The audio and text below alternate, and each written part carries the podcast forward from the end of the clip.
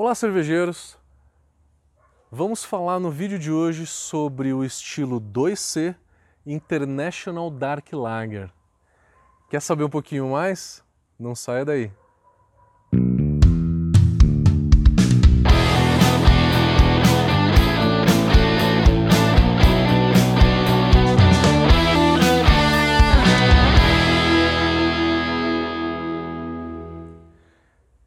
International Dark Lager é um estilo de uma cerveja escura feita também a padrões internacionais de cervejarias grande, de grande porte.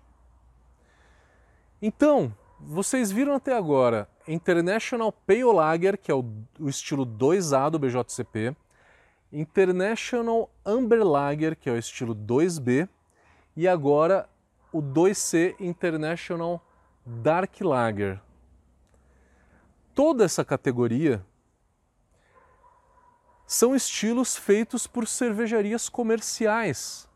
E uma cerveja, por conceito, feita por uma cervejaria comercial de grande escala, ela tende a ser sempre mais leve.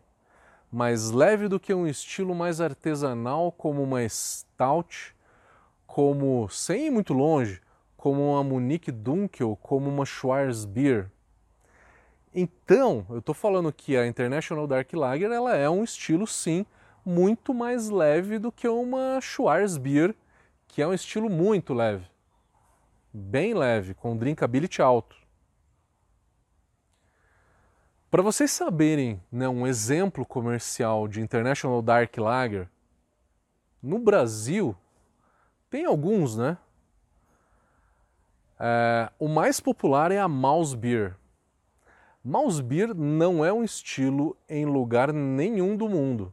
Mouse Beer na Alemanha é um refrigerante. Um refrigerante sem álcool e, claro, não tem malte escuro. É o que se encontra na Alemanha. Na Alemanha você não vê nenhuma cerveja intitulada Mouse Beer. No Brasil, a Mouse Beer ela surgiu devido a erros de produção. Errava uma cerveja, uma Pilsen, né? Que eles chamam de Pilsen. Mas que a gente sabe que as cervejas comerciais aqui elas são American Standard Lager. Erravam essa cerveja e jogavam malte escuro e jogavam caramelo para deixar ela doce. Malte escuro líquido, tá? Porque é depois do processo. Então é para corrigir a cerveja. Corrigir uma cerveja que saiu errada. Antigamente era assim. E aí se popularizou a Mouse Beer, inclusive década de 40 e 50, eles faziam propaganda que cerveja escura era para mulher grávida, né? Qual o motivo? Eu acho que pegaram um gancho naquela história de que os padres usavam as cervejas mais doces, né? Mais caramelizadas, para fazer o jejum deles, porque tinha mais calorias, né? Na Bélgica é um exemplo. Na Bélgica as cervejas também são mais alcoólicas e o álcool ele também tem mais calorias. Mas enfim, esse é um pouco da história da Mouse Beer. Então a Mouse Beer seria um estilo de cerveja International Dark Lager.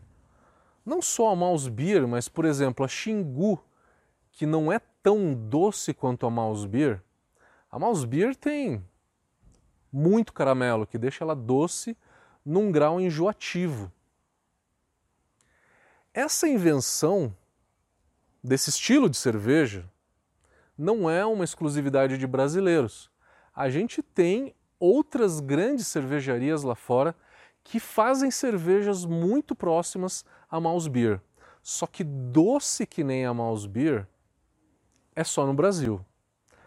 As que tem lá fora, elas têm um corpo mais ou menos de uma xingu, que não é tão doce, mas também é doce. Então, dizendo para vocês que o que o BJCP descreve, descreve uma versão da Mouse Beer feita lá fora, principalmente na Europa. Estados Unidos não tem muito desse estilo, tá? É uma cerveja que se usa uma base de uma cerveja Pilsen E aí se usa um produto chamado Sinamar. Sinamar para dar. Sinamar é um extrato de malte, de malte torrado. Ele é bem escuro. Então se joga Sinamar e se joga também caramelo, para deixar a cerveja um pouco doce. Então, isso também acontece lá fora, só que essa cerveja no Brasil ela é muito mais doce e ela aqui é chamada de mouse beer. Mas esse conceito a gente também consegue ver lá fora. Só que as cervejas lá têm uma intensidade muito mais baixa. Na maioria se usa o caramelo para adocicar e se usa esse extrato de malte líquido, que é o Sinamar, tá? Mas o BJCP também diz que tem exemplos, tem cervejas que são feitas sem Sinamar e sem caramelo, com puro malte.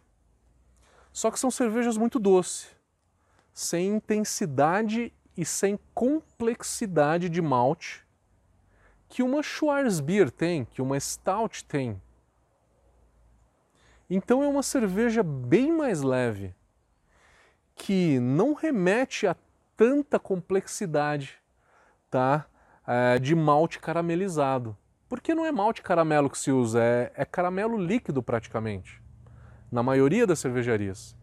Então você sente o sabor da cerveja é aquele caramelo, balatofe, é, açúcar, é, tem um pouco de torrado que remete a café por conta do, do malte escuro líquido, né, que é o Sinamar.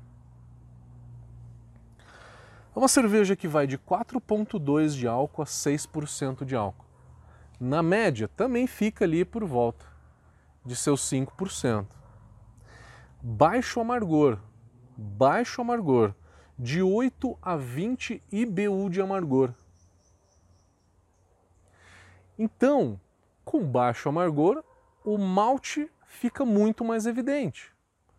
Muito mais evidente. Não tem aroma de lúpulo, praticamente não tem aroma de lúpulo. Se tem, ele é muito leve, que nem o BJCP considera, e ele é com característica de lúpulo alemão. Tá? Que vai dar um herbal, um floral, um picante.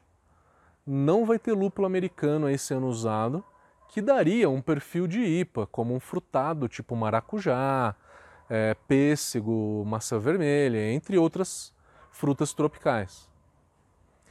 O perfil de lúpulo, então, ele é lúpulo alemão, remetendo a floral, herbáceo, picante. Um exemplo de uma receita. É lógico que eu fiz aqui um exemplo por uma malte, tá? Sem cinamar e sem caramelo. Base, Pilsen. E aí você pode colocar um cara amber, que é para deixar essa cerveja um pouquinho mais interessante, né? Dois maltes caramelo eu coloquei, cara amber e cara munique. Cara amber ele dá um pouco de cremosidade nessa cerveja. Cara munique dá um cristal, é... dá o sabor que o malte cristal dá que é um pouco de frutas vermelhas. Cara Amber, de 5 a 10%. Cara Munique, de 6 a 10%. Não coloca 10% de cara Amber e 10% de cara Munique, que ela vai ficar muito doce. Eu não gosto de cerveja muito doce, mas se você quiser, pode fazer, sem problema, tá? E aí depois vem o malte torrado. Esse malte torrado você vai ajustar o quanto que você quer a minha sugestão é ficar entre 3, 4, 5% de malte torrado, para que ela não fique muito escura, que ela fique marrom. É uma cerveja com uma coloração marrom, marrom escura, tá? Não é uma cerveja muito escura. Lúpulo, que nem eu falei, é lúpulo alemão.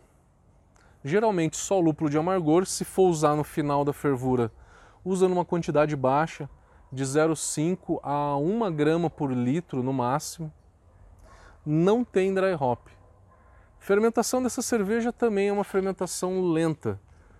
Duas semanas de fermentação, entre 10 e 12 graus também, e uma maturação de duas a três semanas a frio. É uma cerveja geralmente feita por europeus e os europeus respeitam muito esse prazo de produção, que na média lá o prazo total é de 28 dias a 35, no máximo 40 dias de produção. Gostou desse vídeo? Faça seus comentários. Está gostando da maneira que a gente está explicando? Coloca pra gente. Tem alguma sugestão? O que, que poderia incrementar nesse vídeo? Comenta pra gente. Dê um like para ajudar e se inscreva no canal também. E nos aguardem no próximo vídeo, galera. Espero que tenham gostado. Valeu!